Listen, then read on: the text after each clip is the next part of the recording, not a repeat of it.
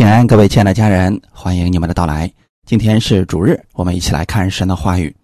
今天我们看《撒母耳记上》第十章十七到二十五节，我们分享的题目叫“扫罗做以色列王”。《撒母耳记上》十章十七到二十五节，撒母耳将百姓招聚到米斯巴耶和华那里，对他们说：“耶和华以色列的神如此说。”我领你们以色列人出埃及，救你们脱离埃及人的手，又救你们脱离欺压你们各国之人的手。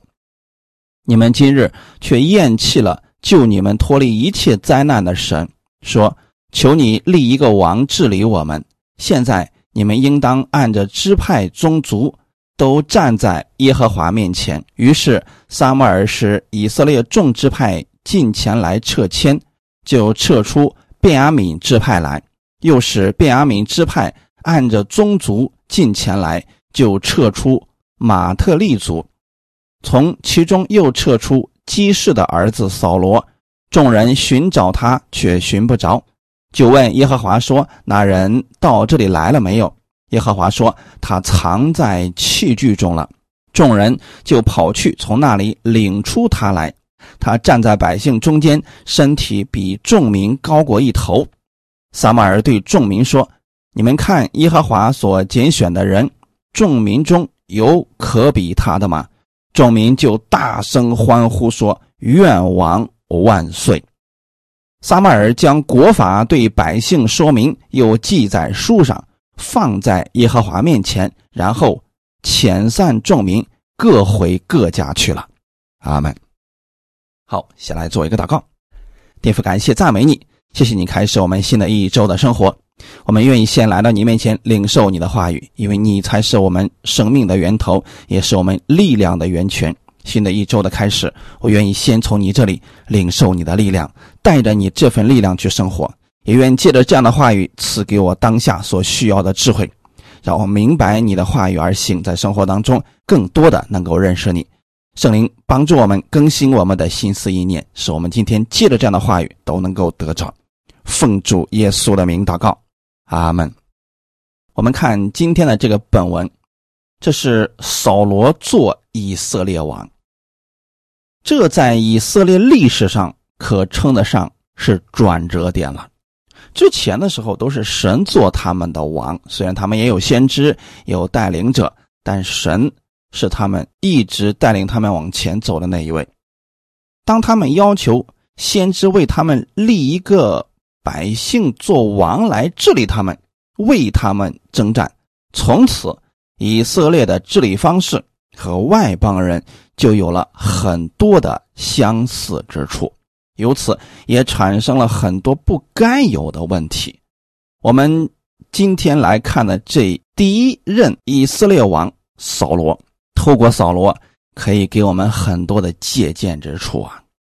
为什么一开始神不愿意让以色列选一个人去做王带领他们？是因为这边有很多的问题在里边。因为只要是人，他就一定是不完全的。当他手里面的权力过于高的时候，人难免会骄傲。透过扫罗可以看出来，他其实是一个失败的例子。愿我们从中能学到一些教训，免得走他重复的道路。先来看一下对扫罗的介绍，《撒马尔记上》第九章一到二节，有一个便雅悯人名叫基士，是便雅悯人亚菲亚的玄孙，比格拉的曾孙，喜罗的孙子。亚别的儿子是个大能的勇士（括号里面说是一个大财主）。他有一个儿子，名叫扫罗，又健壮又俊美，在以色列人中没有一个能比他的，身体比众民高过一头。人去选一个人做王的时候，会选什么样的呢？首先，这个人得有力气吧。其次啊。这个人得长得漂亮吧，所以人看的大部分都是外表所拥有的。至于这个人内心是不是敬畏神，是不是有智慧，很多人往往会忽略掉这一些。所以我不管弟兄姊妹过去我们怎么样去看待我们身边的人，特别是选带领人的时候，我们要看他的生命究竟如何。扫罗他的特点是什么呢？又健壮又俊美，在以色列人中没有一个能比他的。个子很高啊，身体比众民高过一头，就这样的相貌，放在今天也是很多人所喜爱的。特点是什么呢？个子高，人长得帅，家里有矿。那扫罗的管理方式到底是什么呢？圣经上并没有提到扫罗有多么的敬畏神、热爱百姓，而是提到他。自身的这个特点，扫罗用惧怕引导大家。当时的情况是亚门人攻打他们，现在无人上去征战了。扫罗一看这种情况之下，他当时用了一个方法，结果把百姓都聚集起来去攻打亚门人。撒马尔记上十一章五到七节，扫罗正从田间赶牛回来。问说：“百姓为什么哭呢？”众人将亚比人的话告诉他。扫罗听见这话，就被神的灵大大感动，甚是发怒。他将一对牛切成筷子，托付使者送往以色列的全境，说：“凡不出来跟随扫罗和撒母耳的，也必这样切开他的牛。”于是，耶和华使百姓惧怕他们。就都出来，如同一人。现在的情况是，亚门人入侵了，好，其他人呢都不愿意去征战。在这种情况之下，扫罗呢又刚刚被封为王，那怎么样才能够树立他的威望呢？那必须要透过征战，透过得胜来建立他在百姓当中的威望。扫罗。一看这种情况之下，他心中非常的发怒。圣经上告诉我们，他被神的灵大大感动，甚至发怒啊，这个倒是好的。但是他下面用的方法，并没有求告神，而是用了外邦人通常所用的方法。那是什么呢？就是惧怕，让百姓惧怕。他把。一对牛切成筷子送往以色列的全境，说：“如果你们有谁不出来跟随扫罗和撒母耳的，就这样切开你的牛。”那就是大家实际上是没办法，所以才愿意去征战的。这跟神带领他们的情况可是不一样的呀。所以这是人管理百姓的一个方式。我们今天在世上的时候，我们人管理人通常也会用恐吓的方式啊，如果不听我的，就怎么样怎么样。神管理百姓不是用这种方式。你看耶稣他怎么样去管理门徒的呢？是用爱，是用怜悯，让这些人心甘乐意的跟随他的。耶稣在世传道三年多的时间，他后面总会有无数的跟随着，而这些人不是被耶稣吓唬着去跟随他，而是被耶稣的爱所吸引了。他们。所以，基督的方式跟人的方式是完全不同的。虽然这样的方式也能聚集人，最后也战胜了敌人，但他会有很多的后遗症啊。什么样的后遗症呢？那就是我们靠着人数多战胜了敌人，此时信不信靠主都是一样的，因为他是凭着百姓自己的力量战胜了敌人。扫罗等于说开启了百姓自己保护自己的道路，由仇敌来，集全国之力去征战。这样的方式有很大的问题，就是对付比自己弱小的敌人还可以，但如果说敌人的数量比他们还要多，能力比他们还要强，那他们整个国可能就完了。这在以色列后面的历史上确实遇到了很多这样的事情。以至于他们不得已去求他们身边的邻国来帮助他们。当然了，是要送上礼物的呀。所以扫罗等于说开启了百姓的这个方式，可百姓们根本不顾这些后果呀。他们见征战赢了就很高兴，质疑扫罗的声音也就被压住了。在扫罗做王的第二年，他就开始有点飘了呀。一开始还说啊，我家是便雅悯支派当中最微小的，我怎么能够做王呢？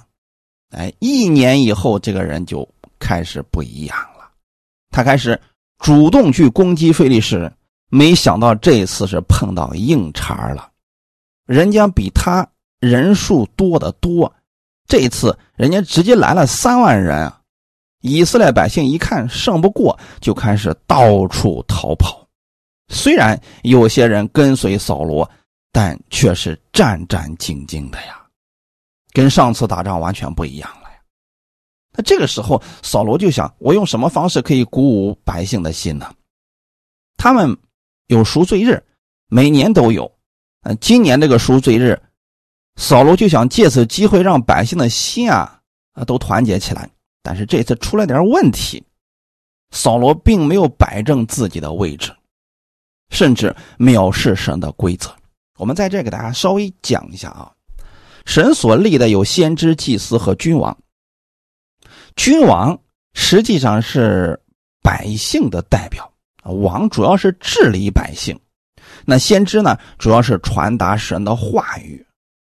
祭司是替百姓在神面前献祭的。他们等于说三个部门呢各有各的用处，但是没有一个人可以把这三个都放在自己的名下。就先知你不可以去当王，祭司你就做祭司的事情，你不能去既当祭司又去当王，这个是不可以的。那同样的，王不可以干涉祭司的事情，为什么呢？因为这样的话，不至于一个人走错了，会把整个百姓、整个国家都给葬送了。神在这个事情上其实分工是很明确的，可惜啊，扫罗是觉得自己当王了，可以。一手遮天了，这个时候他就藐视了神的命令。撒马尔记上第十三章八到十四节，扫罗照着撒马尔所定的日期等了七日，撒马尔还没有来到基甲，百姓也离开扫罗散去了。扫罗说：“把燔祭和平安祭带到我这里来。”扫罗就献上燔祭，刚献完燔祭，撒马尔就到了。扫罗出去迎接他，要问他好。撒母耳说：“你做的是什么事呢？”扫罗说：“因为我见百姓离开我散去，你也不照所定的日期来到，而且非利士人聚集在密末，所以我心里说，恐怕我没有祷告耶和华，非利士人下到机甲攻击我，我就勉强献上燔祭。”撒母耳对扫罗说：“你做了糊涂事了。”没有遵守耶和华你神所吩咐你的命令，若遵守，耶和华必在以色列中坚立你的王位，直到永远。现在你的王位必不长久，耶和华已经寻找一个合他心意的人，立他做百姓的君，因为你没有遵守耶和华所吩咐你的。阿门。这个故事其实并不复杂。献祭的事情应该是由撒母耳来做的。扫罗，你做以色列王，他没有资格去献祭的。刚才我们给大家讲过了啊，分工是不同的。可是呢，现在出现了一个问题，就是撒母耳定了一个日期，扫罗就到基甲去等着撒母耳过来。结果呢，时间都过了，撒母耳还没有到。那在这种情况之下，扫罗。到底应该怎么样做才算是正确的呢？那就是不论发生什么样的事情，如果扫罗相信神，遵守神的命令，那他就得等着，一直等到撒母耳过来为止啊！他们这才是正确的做法呀。可是呢，扫罗此时心中已经有了骄傲，他看到百姓都离开散去了，所以他就擅自。做了祭祀的事情，把燔祭和平安祭带到他那儿去，就献上去了。其实啊，他没有资格做这个事情啊。以至于说，后来撒母耳去问他的时候，他没有觉得自己错了，他一直说的意思是：“你迟到了。”而且呢，菲利士人都已经聚集起来要攻打我们了。那如果我再不献祭、不祷告神的话，非利士人来攻击我，我怎么办呢？那意思是我没有错，我做的这些都是因为你迟到了。还有呢，仇敌入侵了。难道神不知道这些事情吗？当然是知道的。所以，不管发生什么样的事情，多么紧急的事情，我们也应当按神的话语来呀。很多信徒的问题，其实跟扫罗是有很多相似之处的。自己遇到特别紧急的事情了。祷告了之后，神也没有什么反应，马上就去按人的方式去行，甚至说明明知道那个是有风险的，是错的，也宁可去做，这会导致更严重的后果的呀。所以撒母耳告诉扫罗说：“你做了糊涂事了。”这个糊涂事指的是什么呢？你不该去献燔祭和平安祭，这不是你该做的，你已经违背了神的命令了。如果说他遵守神的命令，那么神会坚立他的王位，可惜啊，他不听神的话语，所以撒母耳给了他一个警告，说你的王位必不长久。神已经寻了一个合他心意的人来做以色列的王，就是因为他没有遵守耶和华所吩咐的。其实这个时候啊，扫罗应该立刻的悔改，但是他并没有。他却是开始担心自己的王位会被谁夺去，开始想着一定要把那个人给消灭了。扫罗根本没有意识到自己的能力就不算什么，他一直在乎的就是自己的名气，只想打胜仗，所以他看到百姓散去的时候啊，他就有点受不了了，这才。违背了神的命令，去做了祭司所做的事情。所以，我们看扫罗在打仗的事情上根本就没有依靠神。在世世时代，虽然那个时代很混乱，但是我们还是看到了有些事实在征战的时候去依靠神，比如说祭奠。但扫罗在征战的时候，并没有依靠神，这有什么不好的呢？有人说：“难道我们必须依靠神呢？不依靠神就不能生活吗？”当然不是这个意思。扫罗没有依靠神，他也打了胜仗。当他打了胜仗之后，他就不会把荣耀归给神。他胜的越多，他这个人就越骄傲，越不认识自己。他就认为自己离开了神，照样能行啊。那外邦人。做王治理百姓不都是这种方式吗？所以，如果说信了主还不去依靠神，那跟外邦人的生活就没什么区别了。扫罗就是这样的，神的命令自然他就不会放在心上了。如果他从心里面敬畏神，他是不敢去违背神的命令，去抢夺祭司的职分的。我们看一个。实例以此来劝勉大家。撒母耳记上十五章一到三节，撒母耳对扫罗说：“耶和华差遣我高你为王，治理他的百姓以色列，所以你当听从耶和华的话。万军之耶和华如此说：以色列人出埃及的时候，在路上亚玛利人怎样待他们，怎样抵挡他们，我都没忘。现在。”你要去击打亚玛利人，灭尽他们所有的，不可怜惜他们，将男女孩童吃奶的，并牛羊骆驼和驴进行杀死。虽然扫罗做王，但实际上他是要听神的话语的。那个时候又没有圣经，那他们怎么样才算是听神的话语呢？那就是要听先知的话。啊，扫罗其实在做决定的时候，应该问一问撒母耳的。那现在撒母耳告诉扫罗说：“你现在去跟亚玛利人征战，而且呢，得胜之后啊，不要贪图他们任何的东西，要把他们灭尽。神怎么说，自然有神的意思啊。很多人会觉得神太残忍了，其实这个事情它不是第一次发生，说当年神带领以色列百姓进迦南的时候，其中有一些迦南的地区的一个族人。神就告诉他们要灭境，可是呢，他们有些人并没有这么做，觉得啊，这些人身量高大，做个奴隶多好啊，甚至觉得他们的金子挺好的，就留下来了。可是没想到的是，这些事情最后竟然引诱以色列百姓去拜偶像了。那原因是什么呢？就是因为啊，那迦南七族当中有一些人，他们的风俗极其败坏。他们把很多邪恶的东西就打成了偶像。如果把这些东西留下来，你不知不觉就会被他们这些风俗所影响！你把那些人留下来，那些人的话语就会影响了你。他们的邪恶，也许你就会觉得好奇了。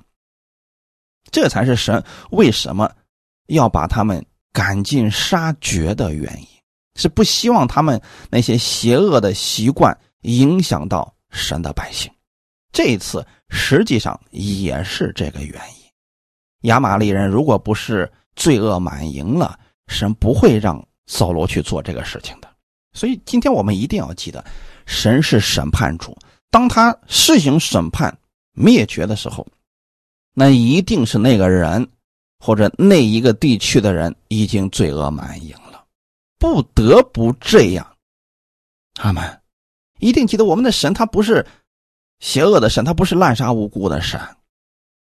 那既然撒母耳已经把这个话告诉扫罗了，扫罗有没有去执行呢？撒母耳记上十五章第九节，扫罗和百姓却怜惜亚甲，也爱惜上好的牛羊、牛犊、羊羔，并一切美物，不肯灭绝。凡。下贱瘦弱的，尽都杀了。难道扫罗不知道神的命令吗？知道，可是他觉得，哎，这个方式更好，有上好的牛羊牲畜啊，这个为什么要把它灭了呢？多可惜呀！他只是把下贱瘦弱的都给杀了，这就是他。不把神的话语放在心上了，他也是照着外邦王的方式去治理国家了。撒母耳记上十五章十到十五节，耶和华的话临到撒母耳说：“我立扫罗做王，我后悔了，因为他转去不跟从我，不遵守我的命令。”撒母耳便甚忧愁，终夜哀求耶和华。撒母耳清早起来迎接扫罗，有人告诉撒母耳说，扫罗到了加密，在那里立了纪念碑，又转身下到基甲。撒母耳就到了扫罗那里，扫罗对他说：“愿耶和华赐福于你，耶和华的命令我已遵守了。”撒母耳说：“我耳中听见有羊叫牛鸣，是从哪里来的呢？”扫罗说。这是百姓从亚玛利人那里带来的，因为他们爱惜上好的牛羊，要献于耶和华你的神。其余的我们都灭尽啦。透过这段话语，我们真的可以看到，扫罗已经骄傲了，他已经不愿意去听神的话语了，而百姓们也是如此呀。这就是为什么。神不愿意立一个王给他们，因为这个王如果说不愿意听神的话语，他会把整个百姓都带入到离弃神话语的境地啊。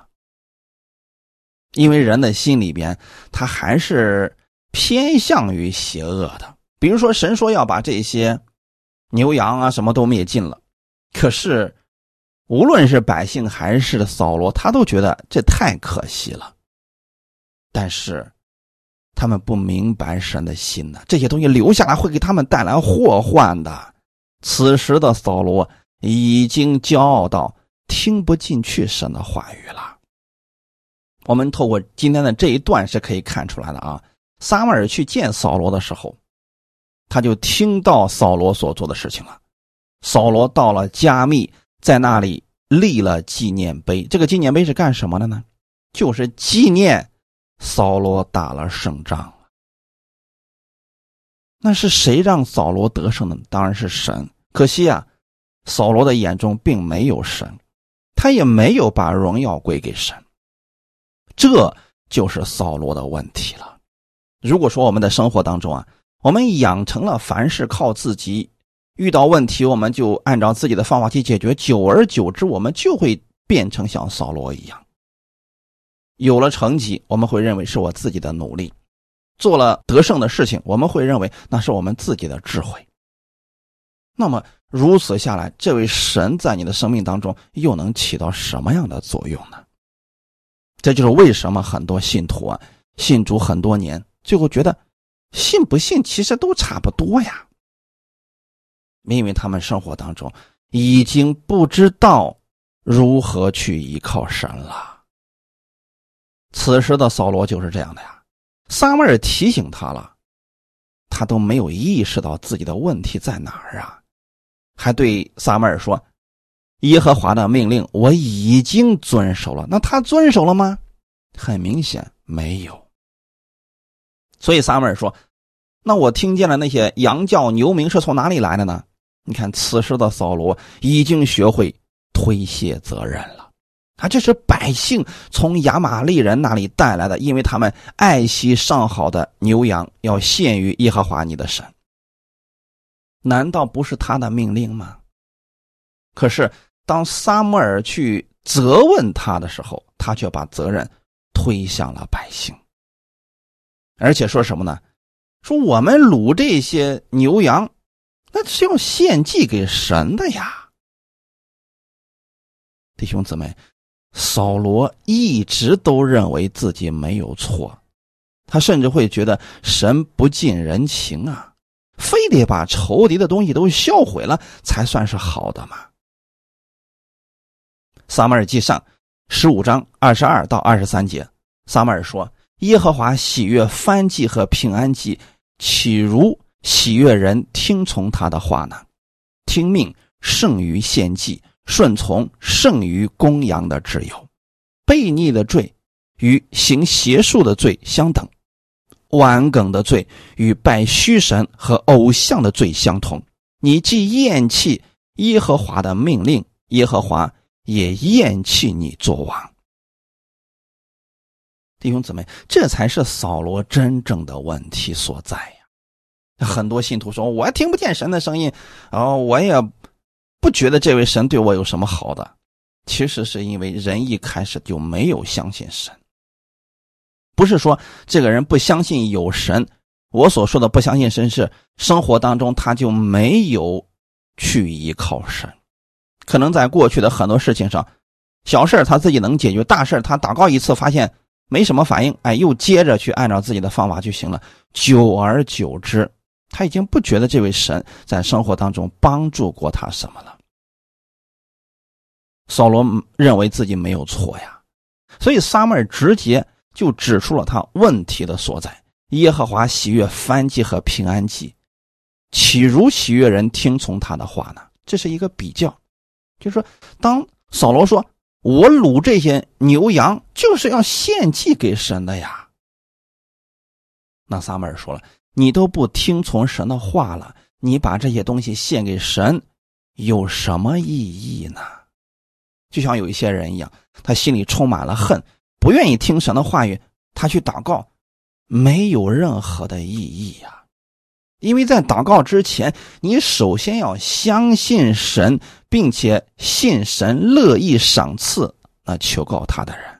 如果一个人，不相信神，心中对神都充满了怨恨了。他去祷告又能够得着什么呢？在这一点上，扫罗真的做的错到了极致啊！所以撒母耳说：“听命胜于献祭。”不是说不需要献祭，而是说听从神的话语比献祭更重要。顺从神的话语，比你献上公羊那上好的脂油。更有意义啊！很明显，扫罗是背逆了神的话语啊。所以是撒母耳说，背逆的罪与行邪术的罪相等啊。那么现在，扫罗既然厌弃耶和华的命令，又向神献祭，你说他献那个祭到底是为了什么呢？就是一个流程。他心里不相信神的话语，已经厌弃神的命令了，那么那个献祭不就是作秀吗？所以有很多人他心中不相信神，对神就是怀疑，又在那儿祷告。你说这个祷告有什么意义呢？所以不如说先调整我们的心。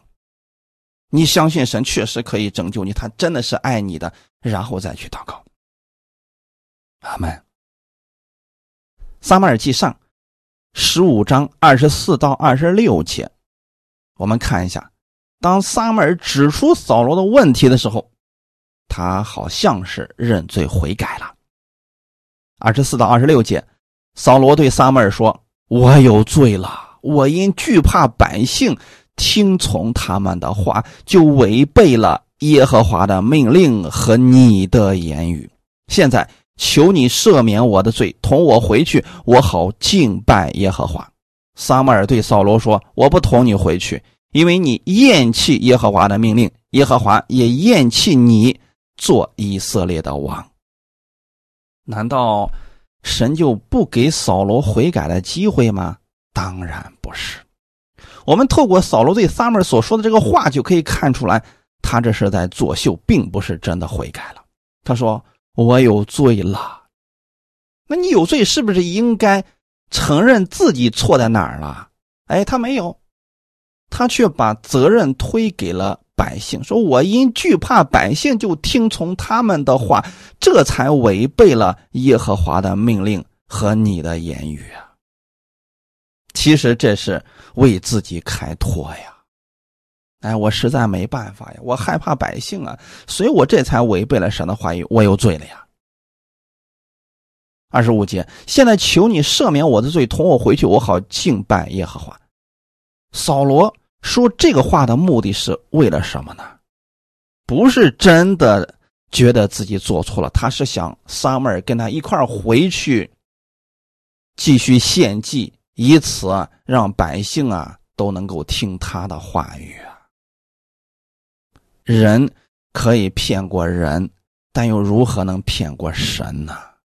神早已经看出来，扫罗已经不愿意听他的话语了，所以撒母耳才对扫罗说：“我不同你回去，因为你厌弃耶和华的命令啊。”人看人看的是外表，看的是他口中所说的话语，可是人又如何能骗得了神呢？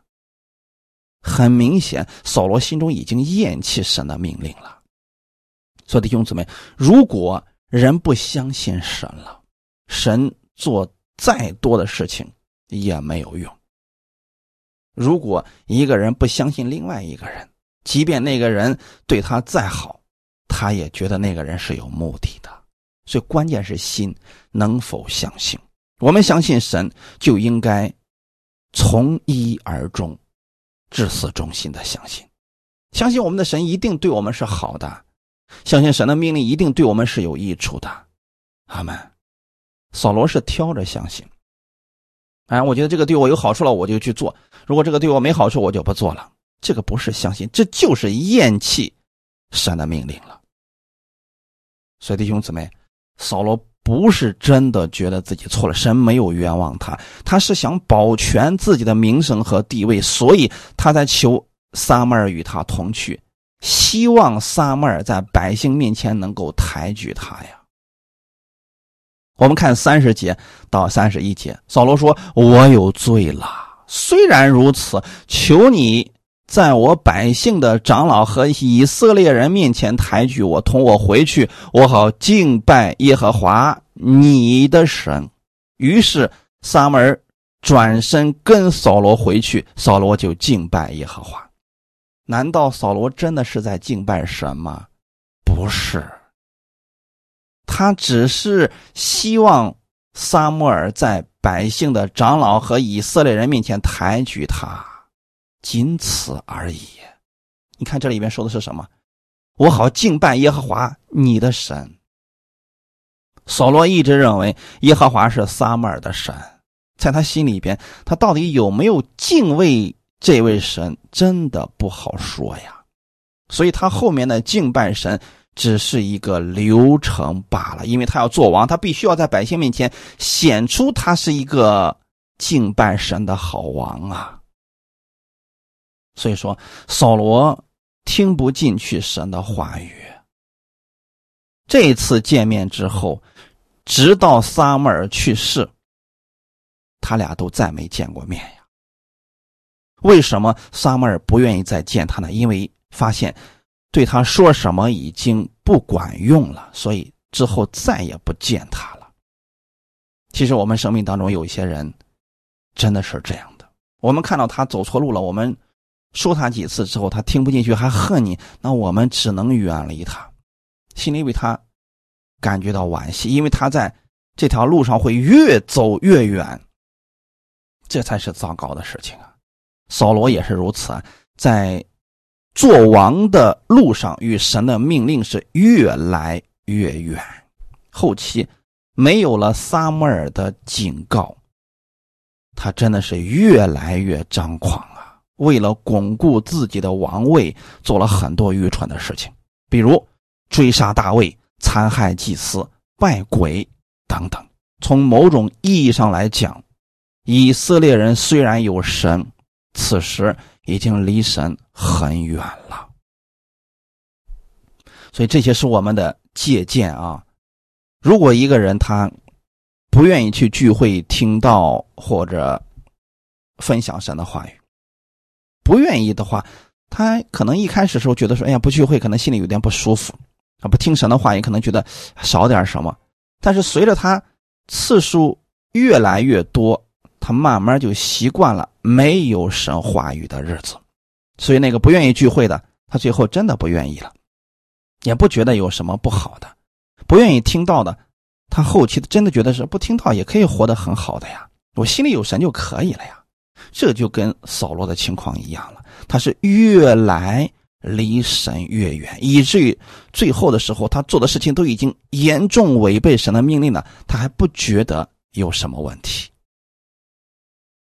撒母耳记上二十八章三到七节，那时撒母耳已经死了，以色列众人为他哀哭，葬他在拉玛，就是在他本城里。扫罗曾在国内不容有交鬼的和行巫术的人。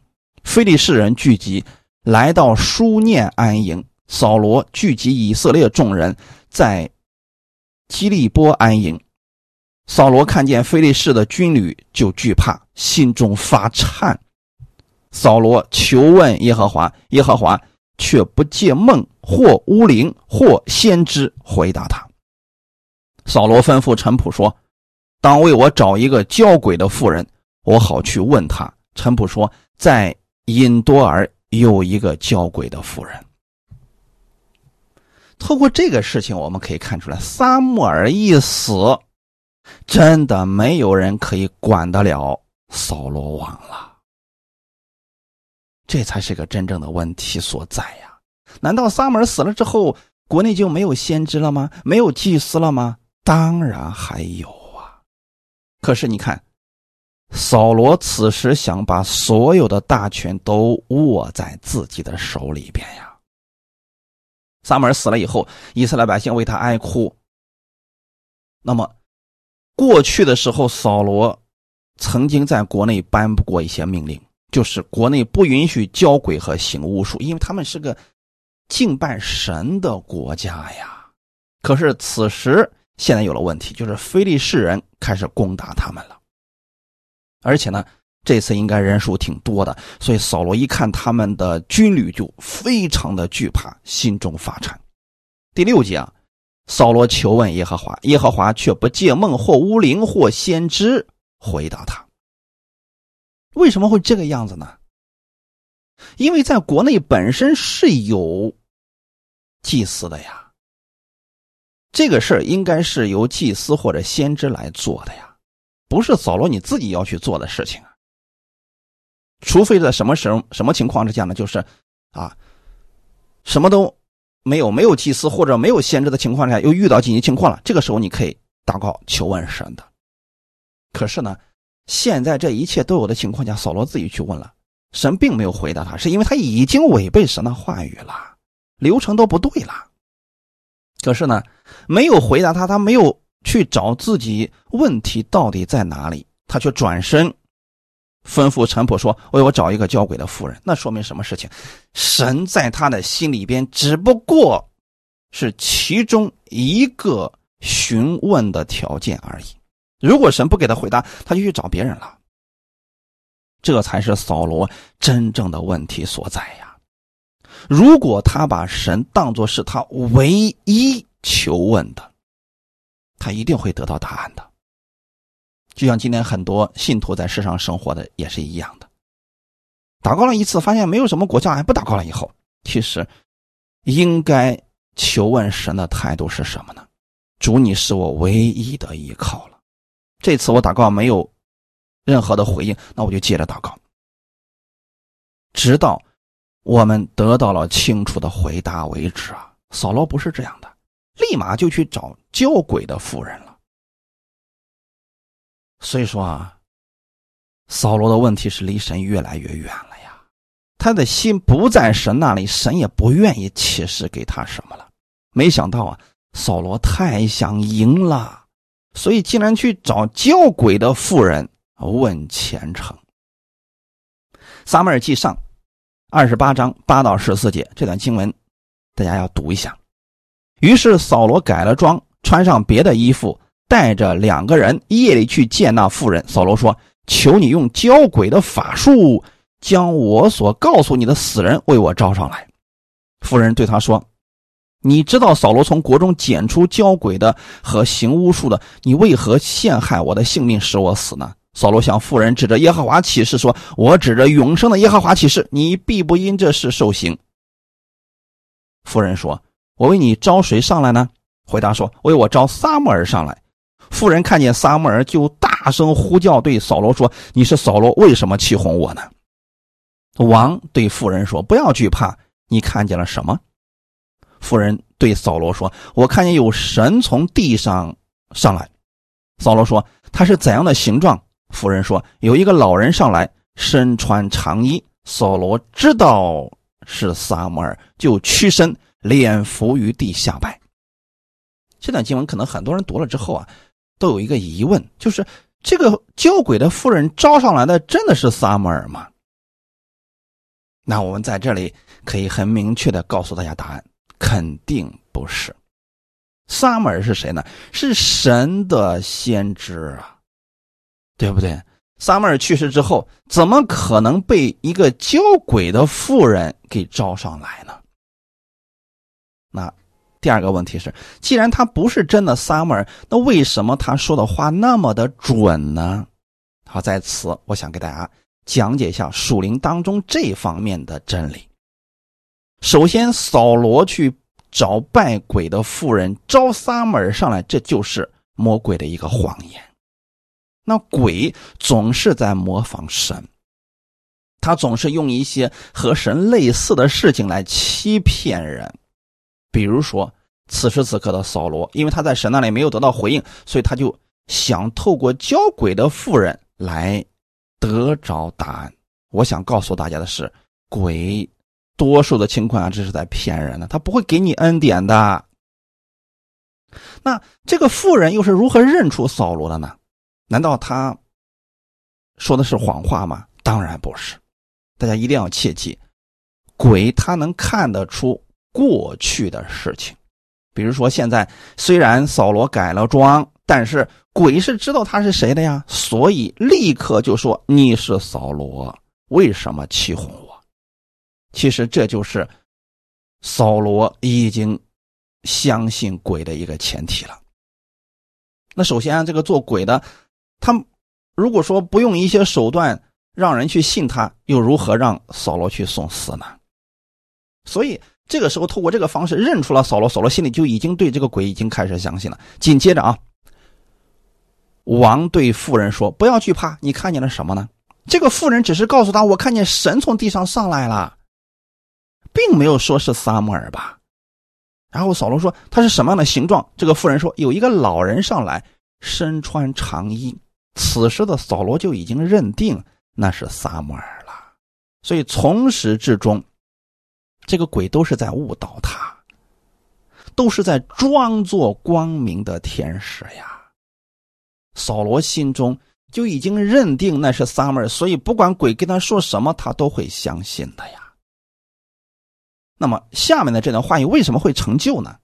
撒母耳记上二十八章十六到十九节，撒母耳说：“耶和华已经离开你，且与你为敌，你何必问我呢？耶和华照他借我所说的话，已经从你手里夺去国权，赐予别人，就是大卫。以你没有听从耶和华的命令，他恼怒亚玛利人，你没有灭绝他们。”所以今日耶和华向你这样行，并且耶和华必将你和以色列人交在非利士人的手里。明日你和你众子必与我在一处了。耶和华必将以色列的军兵交在非利士人手里。好，这个话好像是一个预言，那为什么后来会成就呢？所以在这儿，我想告诉大家的是。在属灵的征战当中，如果人相信了鬼话，这个鬼话才会成就；如果人不相信他的话，这个话是成就不了的。就拿此时此刻扫罗的情况来说，虽然这个撒母耳是鬼所假冒的，但他说的这些话语却是真的，而且借着这些话语不断的定罪扫罗，让扫罗。更加的惧怕，以至于说他的心都消化了。我们看一下，这就是在世上鬼通常欺骗人的方式，吓唬人的方式。耶和华已经离开你，且与你为敌。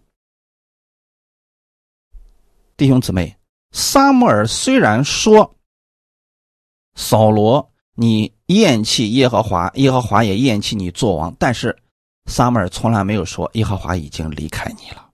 此时此刻，这个鬼告诉扫罗说耶和华已经离开你了，并且已经做了你的敌人。这就是一个谎言。所以不管任何人告诉你今天神不爱你了，神丢弃你了，神已经做你的对头了，这都是鬼话，不要信。十七节，耶和华照他借我所说的话，已经从你手里夺去国权，赐予别人，就是大卫。其实这个话也是谎言呐。扫罗死了以后，大卫才做的以色列的王。大卫从来没有夺取扫罗王位的这个心，但是鬼已经把这个话告诉了扫罗，说国位已经不属于你了。这就是加深了他的惧怕，并且呢，下面告诉他定罪他的话语啊，你没有听神的话语，所以呢，你没有灭绝亚玛利人，所以耶和华今天才要置你于死地。所以这个鬼一直在告诉扫罗，你死定了，因为是神要杀你。明天你和你的众子必与我在一处了，就是明天神一定要击杀掉你的。你们有没有看出来这个话是谎言呢？这些话一旦告诉了扫罗，他就无心再征战了，因为他相信了鬼话，所以心消化了，整个人的心里被惧怕充满。这样的人上战场必死，不论从古至今还是以后。上战场的士兵，如果心里充满惧怕，相信自己必死无疑，他在战场上就一定死了。他没有力量去征战了，所以这才是扫罗最后死在战场上的原因啊！因为他相信了鬼话。所以弟兄姊妹，任何时候不要让这些鬼话影响了你。如果有。任何人告诉你今天神丢弃了你，神不爱你，神要咒诅你，这样的话不要放在心上。这样的话，你只要接受在心里边，你就被惧怕充满了，你就会越来离神越远，甚至你真的会在以后的日子遇上很多糟糕的事情，因为这是鬼话，你相信了他，就真的会给你带来不良的后果呀。那我们的做法是什么呢？拒绝。相信这些定罪的话语，拒绝相信这些鬼话。我们要从神的应许当中找着相关的话语，持守在心里边。阿门。今天神说，他绝不会丢弃你，也不会离弃你，因为我们是神的儿子。耶稣的血是我们跟天父之间的约定，这个约是直到永远的。阿门。弟兄姊妹，一定要切记，不要。走了扫罗的老路啊，他是逐渐远离神，最后相信了鬼话。而我们无论什么时候，不要相信神已经丢弃你的这个话语。他们，你是神的爱子，就算你做错事情了，我们要做的事情是悔改，而不是相信神已经与我为敌了。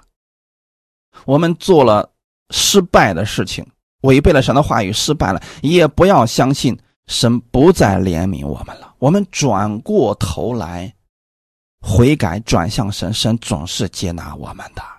他们透过旧约以色列百姓的历史，我们可以看出来，以色列百姓多次违背神，只要他们悔改，神就接纳他们的。神从来没有与他们为敌，要置他们于死地呀。所以，这样的真理上，我们一定要清楚的了解。只是说，我们要从源头上杜绝这个事情的发生，那就是平日里要多聆听神的话语，不要这儿听听那儿听听，世界上的话也听听，这样我们就乱了，就失去分辨力了呀。扫罗就是太高估自己了，所以离神越来越远，最后酿成大祸呀。诗篇三十四篇四到五节。我曾寻求耶和华，他就应允我，救我脱离了一切的恐惧。凡仰望他的，便有光荣，他们的脸必不蒙羞。阿门。这是我们应该相信的呀！只要你寻求我们的神，他一定会应允你的。你说我祷告了也没有果效，也没有任何的回应，不要放弃，我们要继续祷告，相信神。他们一定要相信神会在。正确的时间，正确的地点，为你成就最美好的事情。你是他的儿女啊，他是爱你的，他不会丢弃你的。而且这个约是用耶稣的血所立的，谁都改变不了。阿门。他会救你脱离一切恐惧。如果你相信了某些人的话，说神已经与你为敌了，神已经丢弃你了，这些话语会让你恐惧的，就别相信他这个话。这个话。不正确，仰望神的便有光荣。我们只要去仰望神，神给我们的不是恐惧，而是让我们有盼望、有荣光。阿门，并且呢，依靠耶和华的人必不蒙羞啊！我们在圣经当中看到很多依靠神的话语而生活的人，他们最终的结果都是好的呀。但就怕有一些人过于聪明。他除了神，还可以依靠其他的，比如说自己的智慧啊，依靠其他人啊等等。这样的人一般结局不会太好啊。所以弟兄姊妹，我们透过扫罗的失败，一定要避免去走他的这个错误的路啊。骄傲的人不是一天就十分骄傲的，他是逐渐的夺取了神的荣耀，把这些荣耀归给自己的名下，然后呢，越来越觉得自己力量特别的强大，最终才骄傲自义的呀。圣经上告诉我们的是：我们离了主，我们就做不了什么。耶稣给我们的比喻是：他是葡萄树，我们是枝子呀。我们要不断的从枝子上、从葡萄树上去领取它的养分，我们才能存活，才能多结果子呀。如果枝子离开了葡萄树，真的做不了什么呢？就如同我们离开了神，我们什么也做不了。可惜啊，扫罗没意识到这一点，他以为自己离开了神，还有很多的方法，还有很多的路可以走。其实啊，我们离开了神，我们做不了什么的，我们连生命我们都控制不了，我们把明天我们都无法去掌管，怎么能够说我们可以掌管一切呢？那不可能的。所以弟兄姊妹，让我们的心里边。常常依靠神而生活，在凡事上去依靠神，我们要养成这样一个习惯，你会越来越多的在生活当中经历到他的大能。生命记三十一章七到八节，摩西招了约书亚来，在以色列众人眼前对他说：“你当刚强壮胆，因为你要和着百姓一同进入耶和华向你们列祖起誓应许所赐之地。你也要使他们承受那地为业。耶和华必在你前面行，他必与你同在，必不撇下你，也不丢弃你。不要惧怕，也不要惊慌。”阿门。摩西对约书亚所说的，今天我们也可以领受这个话语啊！我们也当刚强壮胆，因为神也应许我们要承受他的基业，而且呢，神必在我们的前面行，所以我们不要跑到神的前面去了。神必与我们同在，无论在什么情况之下，在什么地点，我们遇到任何事情，我们要意识到。神在我们前面行，他与我们同在，他必不撇下我们，也不会丢弃我们。如此，我们心里就不再惧怕，不再惊慌。我们相信有主与我们同在，无论我们哪里去，我们必能得胜，必能经历到他的美好。愿新的一周，无论你去哪里，你要意识到这句话语，要相信我们的主是爱你的，他必帮助你。哈利路亚！我们一起来祷告。天父，感谢赞美你，谢谢你今天借着这样的话语来安慰我们，来帮助我们。我们在世上生活的时候，我们需要你的安慰，需要你的力量。如果我们离开了你，我们真的什么都做不了。透过扫罗的失败，让我们避免去走他那错误的道路。